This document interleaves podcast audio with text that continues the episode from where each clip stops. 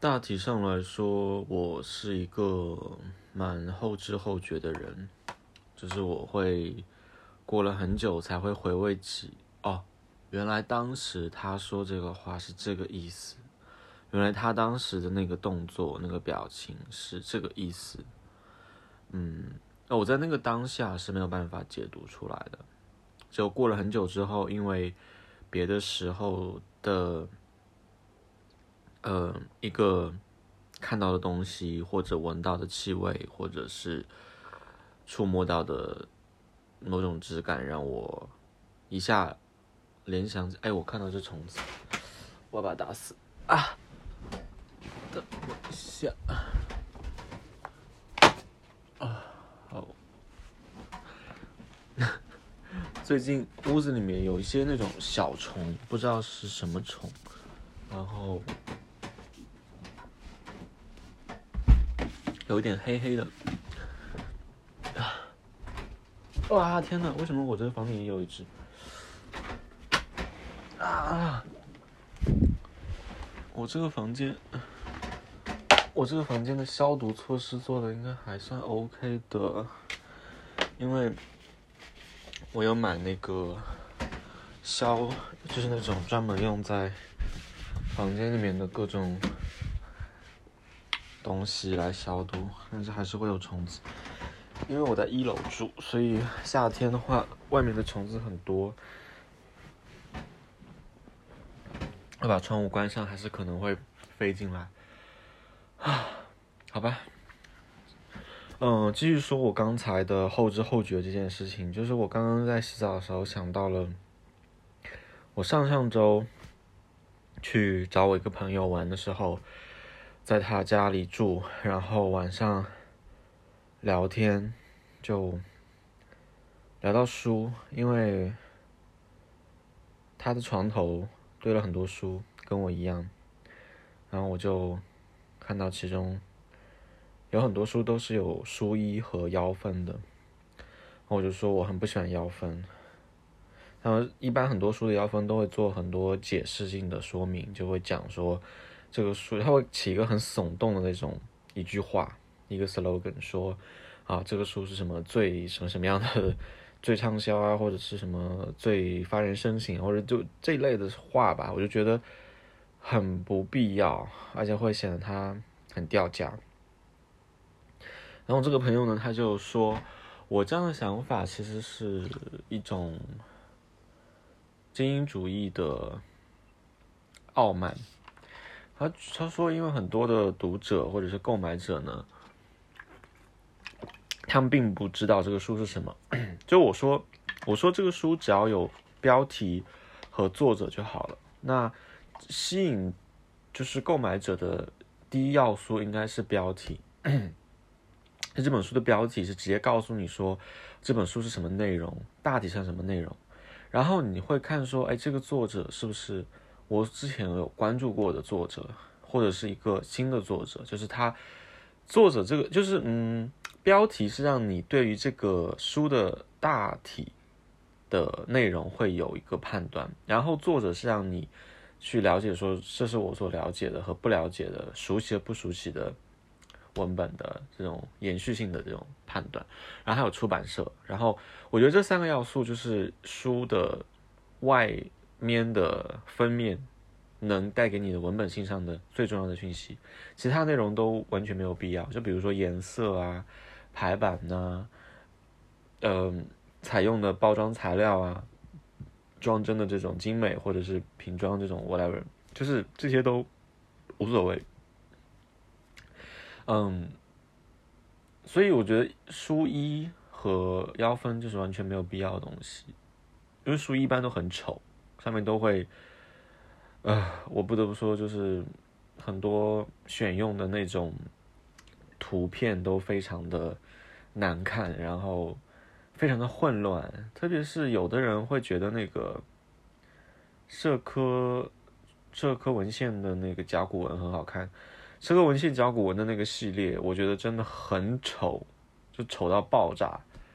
嗯，因为它整个系列是没有一个。设计上的延续性、整体性的，然后呢又做的非常的混乱，你就看不清楚它到底是什么东西，非常的失焦，就是那种堆砌，然后，呃，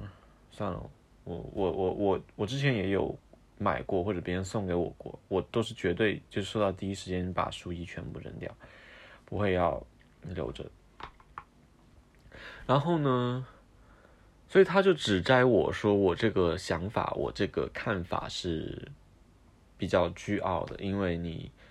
呃自己认为说你有这个能力去判断，通过比呃书名和作者去判断，那大部分的读者或者走进书店的人，他并不知道，他需要更多的讯息来帮他去做判断，说这本书是什么东西。嗯。我当时其实还想说很多话，但是我觉得我对他这么讲之后，我就有点不舒服，我就不理他了。然后他看我不理他之后，然后又过来安慰我吧，或者不是，就是嗯，找点别的话题聊。然后我当时就啊，也就顺着台阶下了。反正大家也是认识这么多年的朋友了，然后就因为这个事情，我觉得那就算了，就过去吧。我很不喜欢被别人指责，就是我不是不接受批评，但我不喜欢这种贴标签、戴帽子这种，就是直接把你打成一个负面的形象。嗯，我当时我刚才洗澡在想这个事情呢，是在想说，从那一天之后，呃，我又辗转去了很多地方，所以我呢。就时不时会想起来这件事情，我还是会，就是回味说为什么他当时会这么讲我，是我是不是我真的有这种问题？但是我呢又串联了自己小时候儿时的记忆，我觉得不是，因为我是，就是我觉得也没有到审美这个程度，我觉得只是在偏好偏，就是我的，嗯，个人喜好的方面，对于书籍的。这种封面装帧的爱好就是干净整洁。比如说，呃，小学的时候发下来教科书，然后大家都会去，我不知道现在哈，那我那个时候啊，作为一个老年人，我那个年代还是会包书皮的。那包书皮呢，我当时的同学就有两派，一派就是自己包书皮，另一派呢就是在外面，就学校门口的小店会有卖那种塑料的。那种薄的那种书皮，然后上面会有各种图案什么的。我首先对那种是完全不接受的。然后呢，我妈妈她会用那个挂历纸来包，就是就是那种很传统的嘛，因为她小时候就这样包的。然后她现在呢，在我上小学的时候，她也这样子教我，就是把那种家里的挂历，因为挂历的反面是纯白色的，然后摸起来是很光滑的。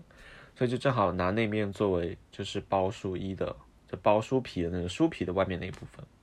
我就把教科书每一本都包起来，包起来之后呢，在上面写上啊，比如说语文啊、数学啦、英语啦，或者是什么，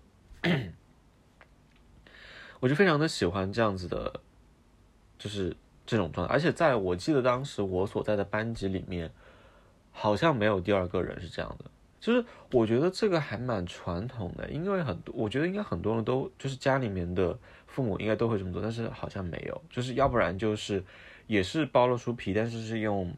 嗯别的那种呃上面会有东西的那种，就是不是那种很纯净的、很纯白的那种来包，或者是就在门口买那种，我就很不喜欢那种外面会有各种图案啊或者什么的，呃。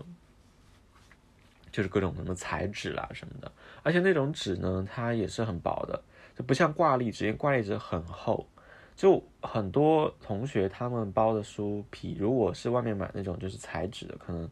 半个学期就坏掉了，甚至是塑料，它也很容易坏。因为那种塑料的书衣，它是塑料的书，塑料的书皮，它是直接帮你去按照教科书大小已经做好了。但问题呢，就是它很多时候是不配套的。不同的学期的书的厚薄是不一样，所以其实买到同样开本大小下的书皮，包上去之后，它还是会有一些误差，所以会很不舒服。而且呢，它的那种就是你的那个那个里页，就是第二面嘛，就是分二那边的那个，就是呃收在里面的那边，它其实是某种印印下去的，或者是胶粘的，所以其实它很容易坏掉。坏掉之后，你就不得不自己再去粘了，或者怎么样，就很容易。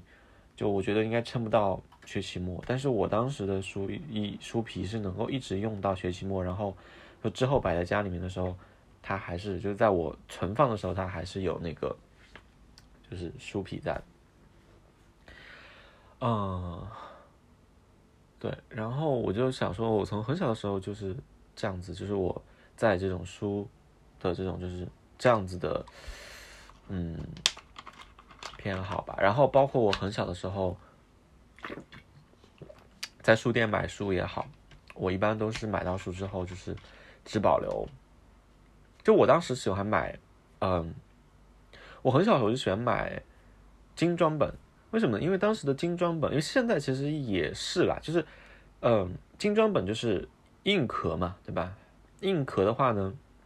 它就很干净，因为你要做硬壳的话，一般就是那种。呃，摸起来比较纹理有质感的，它上面不会有别的东西。但如果你是是廉廉价版的，就便宜版的，对吧？那这种它呢就是普通的纸，或者是那种油印的，或者上面有一加一层。那这样的话，它其实是反而更加呃容易去放各种图片啦、插图啦，或者各种东西，我就很不喜欢。当然，买这种硬壳本呢是比较昂贵的。所以很多时候也不得不就是选择廉价的那种版本，包括我现在其实买的书，很多都是，嗯，便宜的版本，不会买硬壳，特别是，呃，原版书，因为原版书本来价格就比较高，而且很多，就我会在二手书店淘原版书嘛，那二手书店的原版书也是这样子啊，就是不会有太多的。嗯，那种就是硬壳。我现在看一下我的书架，就我现在的旁边的书架上面，只有一几本，很少几本是硬壳的。一本是呃李维史陀的《忧郁的热带》，一本是柏拉图全集，然后是黄爱玲的《梦与说梦》。还有，呃，存在与虚无，记忆之场，法国国民意识的文化社会史，苏格拉底之死，还有，哎，这本应该是历史社会学的逻辑，然后还有什么？我看一下。社会科学大字典，呃，这本书上次也是跟朋友去外面玩的时候买的，还挺有趣的一本二手书。然后还有这个应该很难算吧，《Handbook of Typography》这本书我觉得应该介乎于没有到硬壳的包的双针设计。应该我现在手边的书就这几本是，其他的都是普通的版本。嗯，好啦，就是我觉得我很不喜欢被这样子说。我最近会跟这个朋友再见一面。嗯，这个周末他会来这边，就也不光是找我玩，就会找其他的朋友，然后大家一起聚一下。那我就要找个机会呢，就是跟他说我这会这个事情，我不想在线上讲，因为线上聊天说呢就还挺怪的。我觉得想线下跟他说，就是我的前都很小心眼，但是我就是，唉，我就是很不喜欢这种被这样子讲。因为严格来说，我根本就不是精英阶层呢，不论是我的知识文化，还是我的财产金钱，还是我的一切的一切，就是我没有任何的维度能够被判定为精英，然后我也没有这样的视角，呃，我只是单纯的对于书这个东西的包装的一种喜好。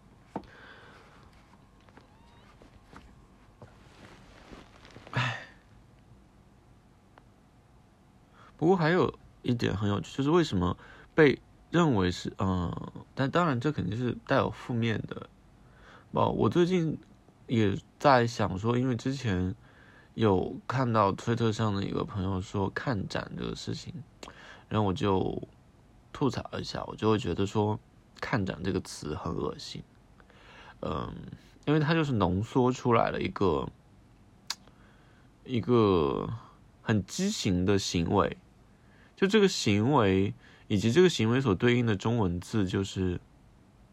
这样的一个东西。但我我一时间我有点想不到在英文当中怎么说，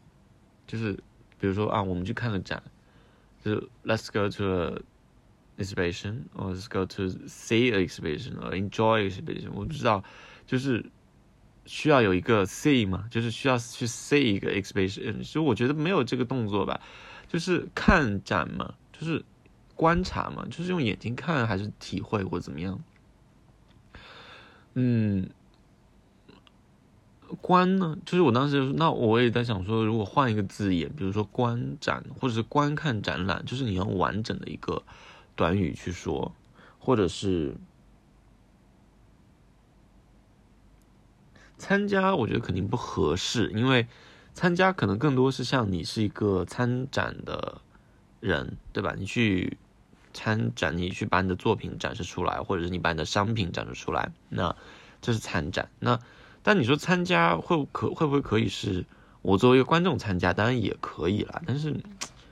啊，这个字很怪。展览这个形式，我也是在觉得不是很舒服的一个东西。就我觉得展览在今天这个时代到底是什么东西呢？因为我之前。我之我上一份的工作在去年，呃，会涉及到展览的部分，或者说，我觉得现在很少有工作不涉及到展览部分，特别是你在这样的一个以呃，就是技术、经济、贸易、文化交流的这样的一个都市，那你的很多工作是无法跟展览剥离的，因为你只要涉及到某个行业，哪怕是艺术行业，有艺术展有。对吧？书籍有书展嘛，艺术书展，或者是传统的这种出版业的书展也好，技术类更多了。那轻工业的、重工业的，然后各种医药的、乱七八糟的这些东西，它都有展览。那展览到底是为了什么呢？我之前，我之前因为工作原因是去了几个蛮大的国际展览，我都觉得，呃，没有什么必要。就是我看不出来这个展览存在的意义在哪里，就它到底给参展的人、给卖家和买家带来了什么呢？好像没有带来什么，因为现在，就比如说，如果我要采购一个东西，我作为一个，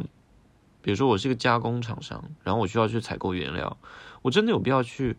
展览会上去看吗？我其实完全可以去自己去，呃，比如说我去直接联系工厂，联系上游的厂商，或者联系合同这种乱七八糟东西，我没有必要直接，哦，或者我没有必要去间接的参加一个展览吧。而且这个时候就挺良莠不齐的。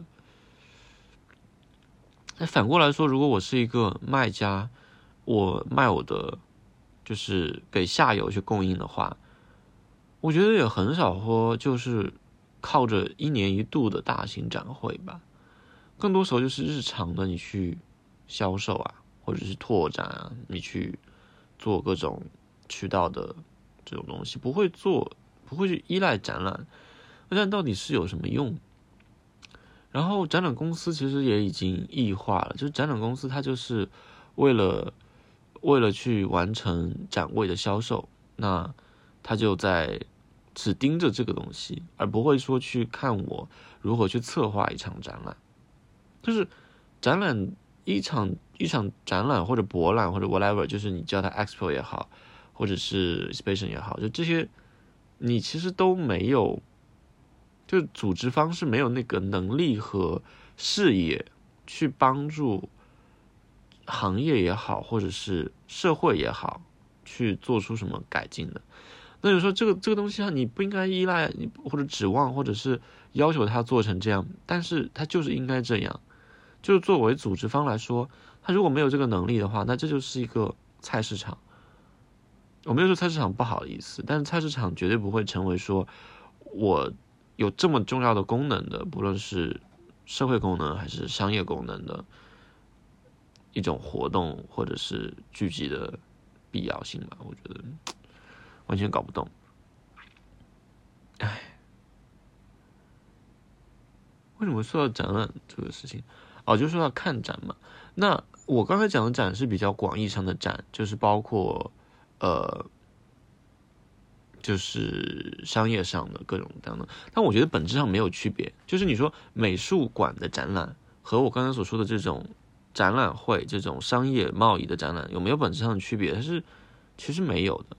或者说它不应也不应该有。就在中国，更多的话，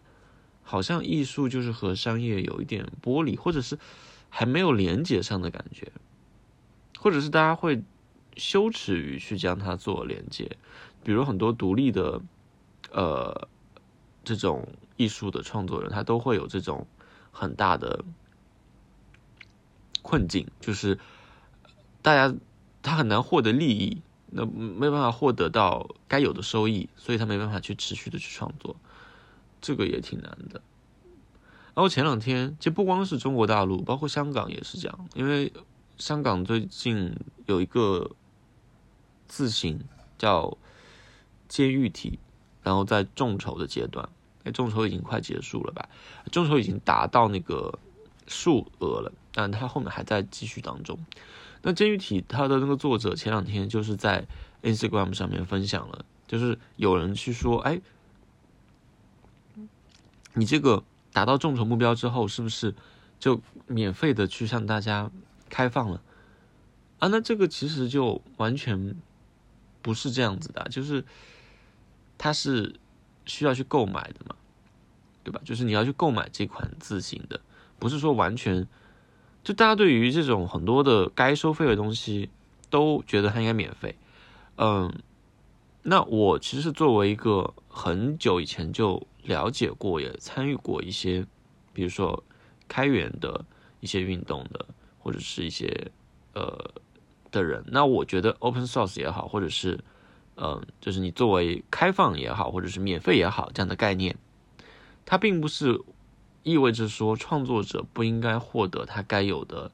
收益，因为这个世界它现在就是按照货币啊，按照这种来活的。你出去吃饭，你住房，你穿衣服，你去交通旅行，你都要花钱，那。对不对？那就不可能说免费啊。那这些觉得该免费人脑子到底是在想什么？就是呃，免费或者开放，它并不意味着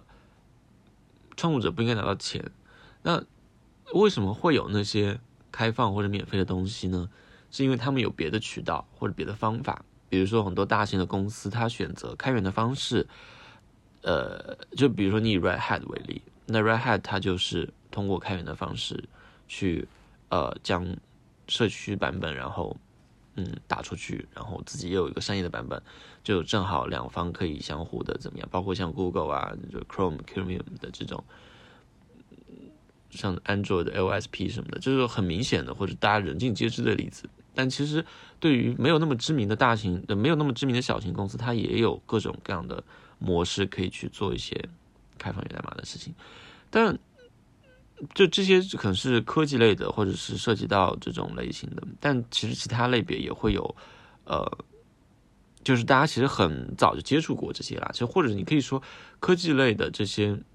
嗯，计算机科学领域的，可能是八十年代以后才开始比较有这些东西。但其实，在很早以前人类历史当中就已经有这种类似的商业的手法了，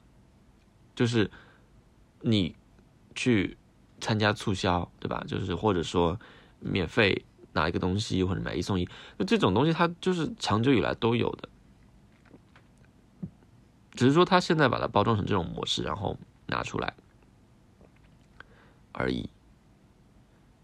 呃，不过这个类比可能不是那么的恰当。但我想说的是，它的背后的逻辑，或者是在这个现有的这个世界里面，好像大概还是这个样子啊。虽然愿景提的很美好但是我的下一顿饭还是要用货币来支付。啊，现在是凌晨三点四十五分，我还是不困。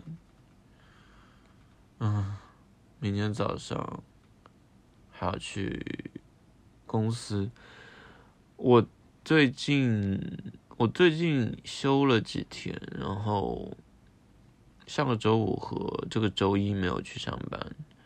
嗯，所以就等于说上周上了四天，然后休了四天，这周继续上四天。但是我完全没有就是很轻松、很舒服的状态，就这个天气真的是太热了，然后在家里面就只能吹冷气，吹到头晕，吹到有点，我都觉得有点感冒，有点空调病了。嗯，呃，但是夏天还是我最喜欢的季节。就如果一定要有的话，我觉得还是选夏天吧。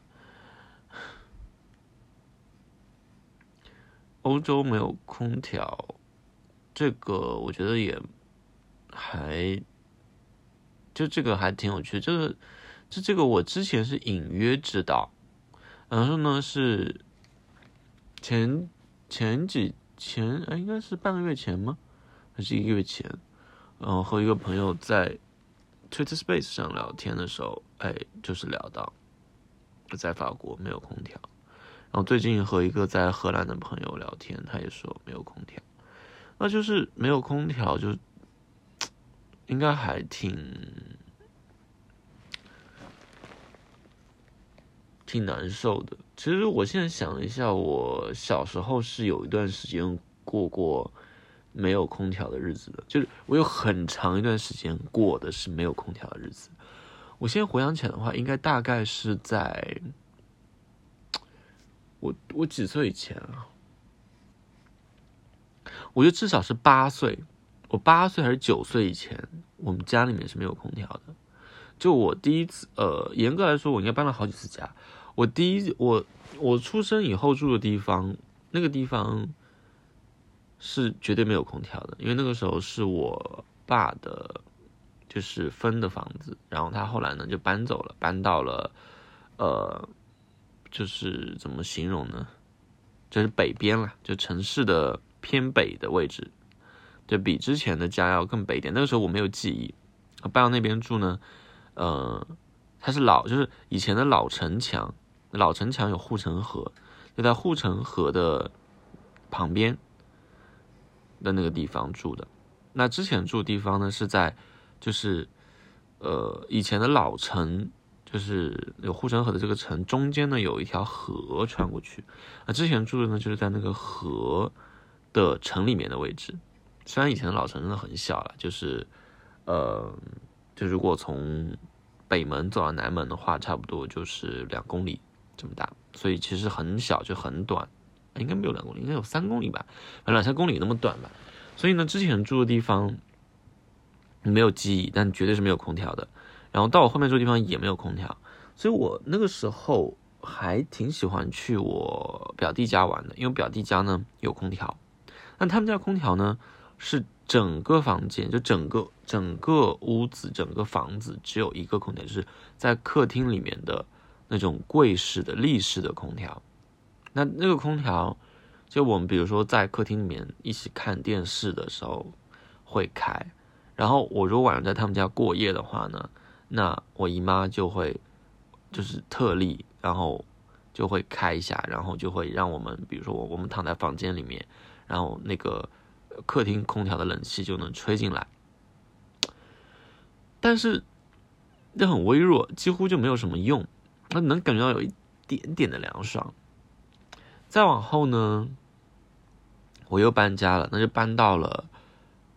呃，应该怎么形容呢？这个应该是在，就如果还是以那个护城河为例的话呢，它是在护城河的东侧，就是从北门外搬到了东门外这个地方。然后这个地方呢，就这个房子呢，一开始是没有空调的，后来呢，呃，我记得是有一年在我们那个小区。旁边，就我们小区旁边呢，是有一个，呃，应该怎么形容呢？就是那个小区本来就是以前单位的分房嘛，然后单位分房旁边是有那个单位，就是单位的工厂。单位的工厂呢，就会有一片厂区，当时就会有，当时有一个很大的空调的推介会、展销会那种形式，就摆满了各种各样的空调。然后我那个时候很小，然后就和爸妈去逛，然后我妈觉得，哎，这个我们家应该买个空调，然后就顺便把空调买掉了。不过我当时印象最深的不是空调，是洗衣机，因为当时呢，因为空调、洗衣机一般都是搭着卖的，然后呢，但是那场主要是卖空调吧，我觉得应该是有卖空调，因为洗衣机很少，而且在出口地方呢，在门的就出出去的那个门两侧摆了两排洗衣机。然后那个洗衣机里面是有电视的，我就是到现在为止那个画面我都依稀的记得非常的清楚，因为洗衣机里面有电视，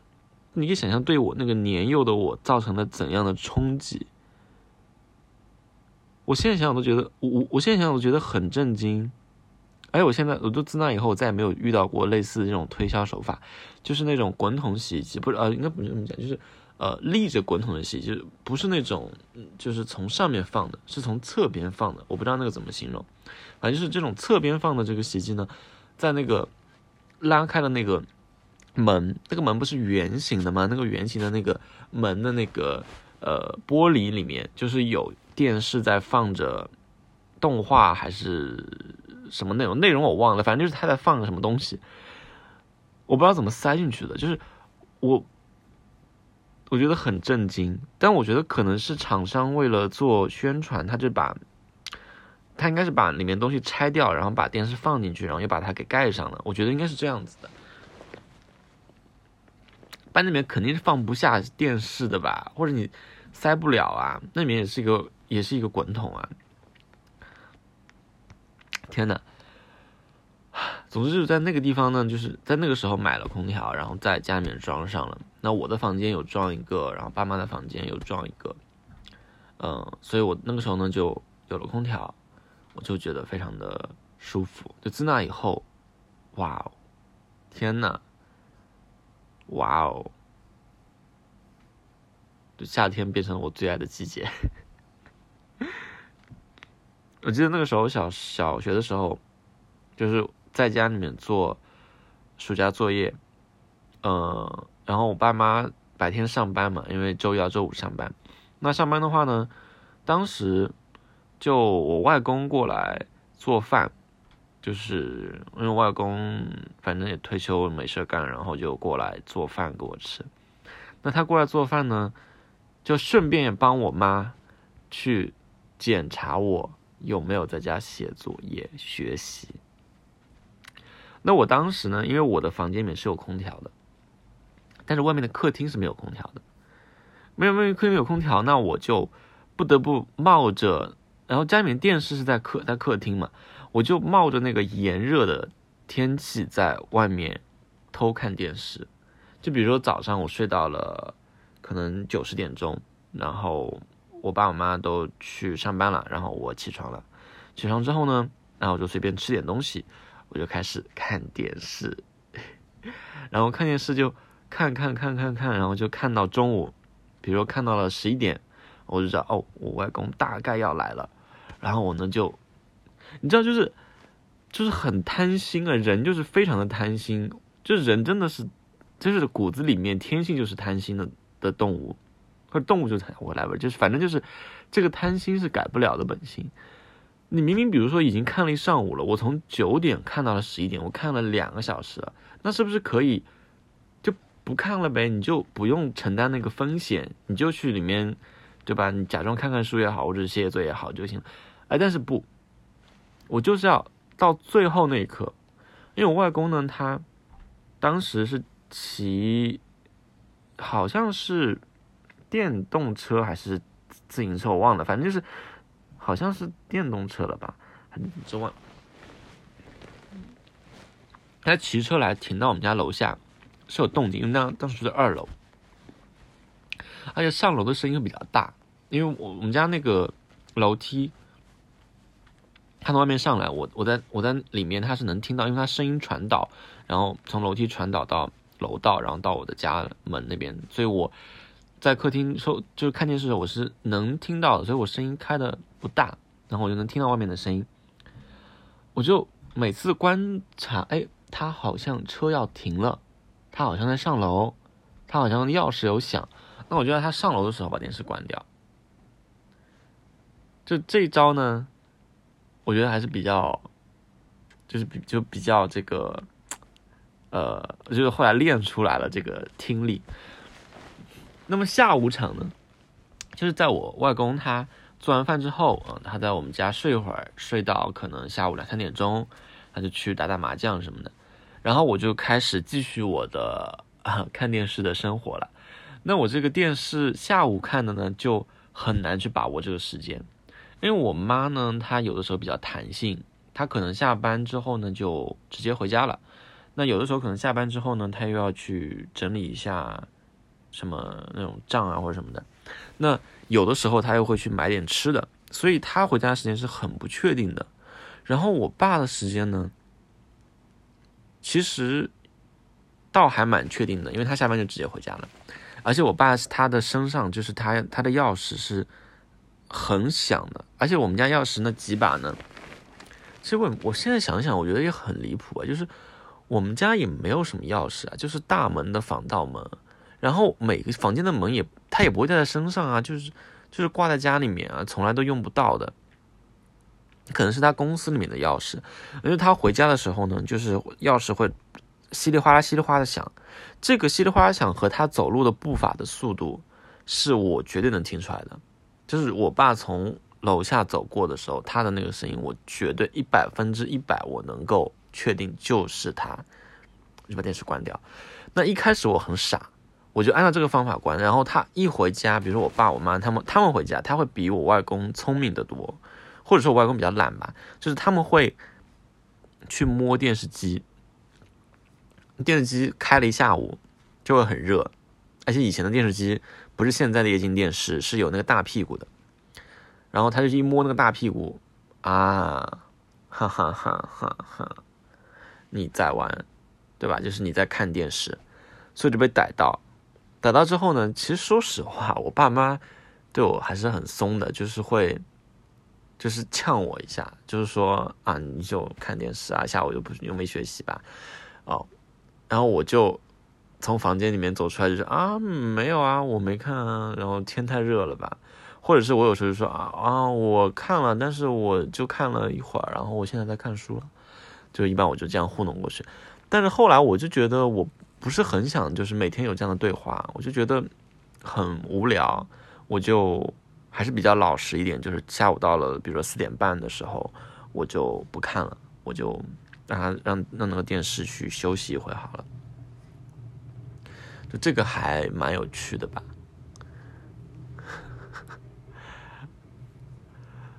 呃，现在想想那个时光还挺还挺糟糕的。其实我现在想想，人活着到底为了什么呢？我经常回想小学的时候，我都会觉得，小学时的这个时光过得真的好，我好难过。我觉得小学这个时光是我活了这么多年，那六那六年是我最不快乐的时间，是我最不快乐的时间。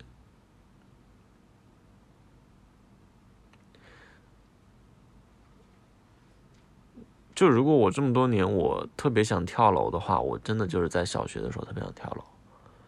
就大概就是从小学一年级到小学六年级，我我一直都很想跳楼，就是那种感觉，很压迫，很压抑，就不知道小学怎么能过得那么难过的。就后来我觉得过得都很开心，或者是就是自由一点。那个小学那个时候，到底是什么原因呢？就有学校的原因，有老师的原因，有父母的原因。父母的原因其实那个时候还好，我父母是在我初中的时候，呃，矛盾比较深，但那个时候我其实反而没有什么。就是在意的，就是我当时我我我妈我爸，就是觉得可能就分别都觉得可能对我可能有点对不住或者什么，但我觉得其实无所谓，就是你们爱怎么怎么样，你们离婚我觉得无所谓。但是小学的时候，其实他们还挺好，但是我觉得可能就是关系好吧，就是他们两个对我的压迫还挺多的。我现在我现在能回想起来一些情节，就是比如说上小学的时候被我爸，呃，他其实没有对我做出过什么肢体上的家暴，但是他的那种精神家暴是有的，就比如说辱骂，嗯，吼叫之类的。然后我妈的话其实也有，嗯。我不知道为什么小学会这样，就我觉得那是一个应该最开心的时代，应该是最自由的时代，最应该玩的时代。哦，我觉得中国人真的是过得太惨了，就小学过的，要不就是在补习，要不然就是在上学，要不然就是在考，就准备。为未来去做准备，奠基冲刺也好，或者怎么样，嗯，然后到了中学，到了初中，开始加速竞争，准备中考之类的，然后高中的话准备高考，其实高中就是应该就是应该做做爱啊，然后谈谈恋爱啊，然后玩一玩啊。但是高中生活就留给了做题和怎么样。不过我高中过得还挺开心的。我高中，我高中第一年的时候过得就，呃，我觉得比中国国内的很多大学还要开放吧。就那个时候的我，我我我那时候学校的氛围是这样子的，各种各样的学生社团、学生组织，然后整个校园的氛围也都非常的。活泼，非常的自由开放，嗯，而且那个时候，习近平应该也才刚执政一年，对吧？他一二年嘛，那我当时是一三年高一，所以那个时候还是蛮开心的，不论是各个领各各个领域吧，各个领域都挺开心的。但后来越来越恶心了，比如说，我记得到了高二还是高三的时候。应该是高三，学校的广场就是学校的那个有两个，反正总之是那个广场上面吧，立了一个孔子像，啊，我真的就仿佛回到了清朝。然后后来换了那个校长也是，就那个校长吧，那个校长就是很能去带领，很能去做出。他很适合做做题家镇长，啊，做题家校长，做题家小镇做题家镇长，就做题家学校，他就是做题家校长，就是很适合培养做题家，所以整个学校的氛围就在后面就急转直下，就变成了一个，我觉得说集中营可能夸张了，但是我觉得至少回到了一般的，就是平均的那种学校的感觉，嗯。不过我这一代，就是我那我那一届呢，就我所在的这这一届，就是这个年纪呢，就是因为第一年大家都是那样的氛围，所以到后面也就没有怎么管了。比如说后面他要求所有人上学必须要穿校服，就是我上高三的时候，那个时候的高一高二的所有人上学都是要穿校服的，你不可以穿自己的衣服。但是对于我们呢，就是没有人管。就是你爱穿什么穿什么，你穿什么奇装异服都可以，你染头发什么的，那都也都可以吧。呃，染头发好像好像不行，反正总之就是没有那么那么管，就是你爱怎么样怎么样那种感觉，还是继续下去了，到我们毕业为止，就没有怎么约束我们。可能也是觉得到了高三，怕影响考试，哼，我不知道，啊。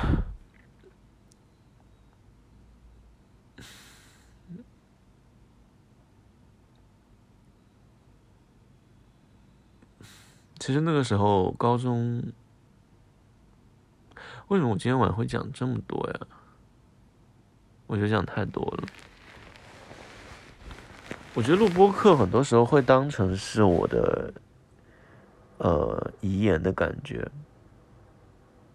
就想去多说一些我的感想、我的回顾。人不是活在过去的动物，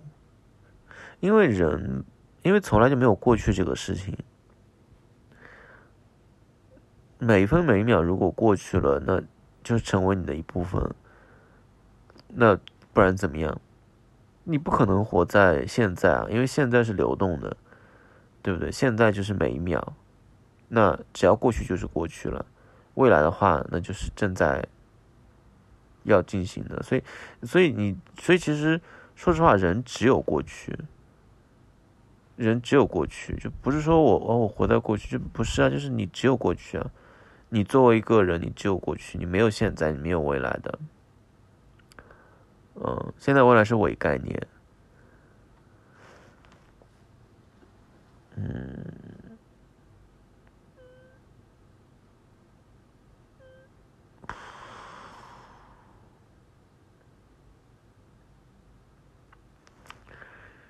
嗯，好难过。我好难过的原因，我好难过的原因是最近有一个朋友，唉，怎么说呢？就是我之前也吐槽过，就是跟他约出来吃饭啊，然后聊聊天啊，呃，散散步啊，喝喝酒啊什么的，就是很难约。但是怎么说，就是他不是故意的割我，就他工作很忙，他。他职业是什么？他职业是，他工作是审计。就审计这个工作吧，就是可能偶尔就突然要出差，或者是就要加班什么的，就很突然。嗯，所以就导致我和他之间经常就是，我是一个很闲的人，就我的时间就是很闲很闲，所以我可以提前的预留，比如说。啊，我们周六出来吃东西，那我就把周六都预留好了。那我这个周六就是等，然后等到他早上起来，他说昨天晚上加班太累了，睡到了中午起来，然后那就中午就呃随便吃点什么，在家自己随便吃点什么，然后到了下午他就说啊突然又来一个活什么的，就也没办法，然后到了晚上可能。就啊，我不知道说什么。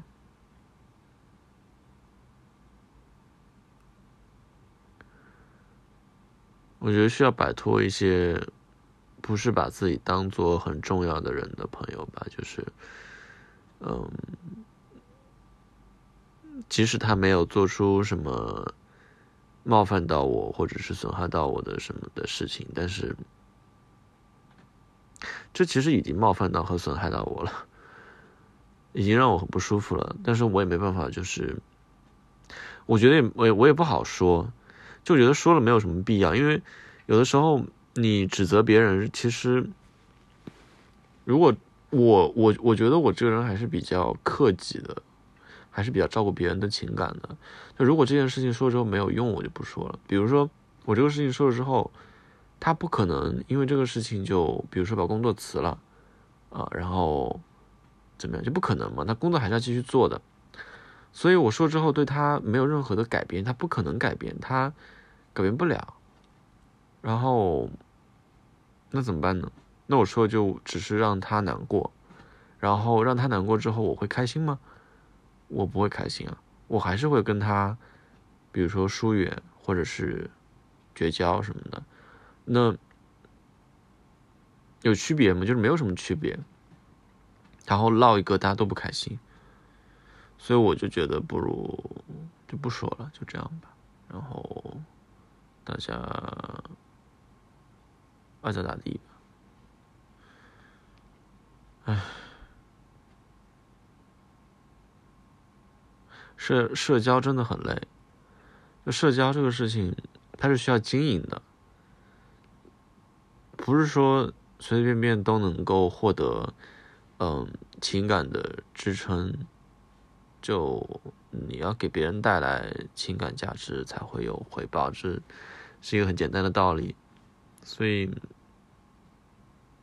那回报和付出是不成正比的。虽然我也没有那么在意这个。这个有来有回这种感觉，但是有的还是会有点怅然若失。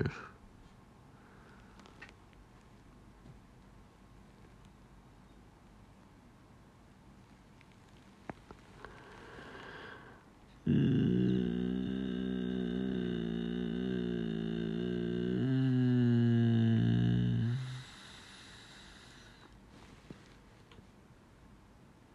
昨天晚上看了电影，呃，算了，我不说了，就拉倒吧，不想再聊了，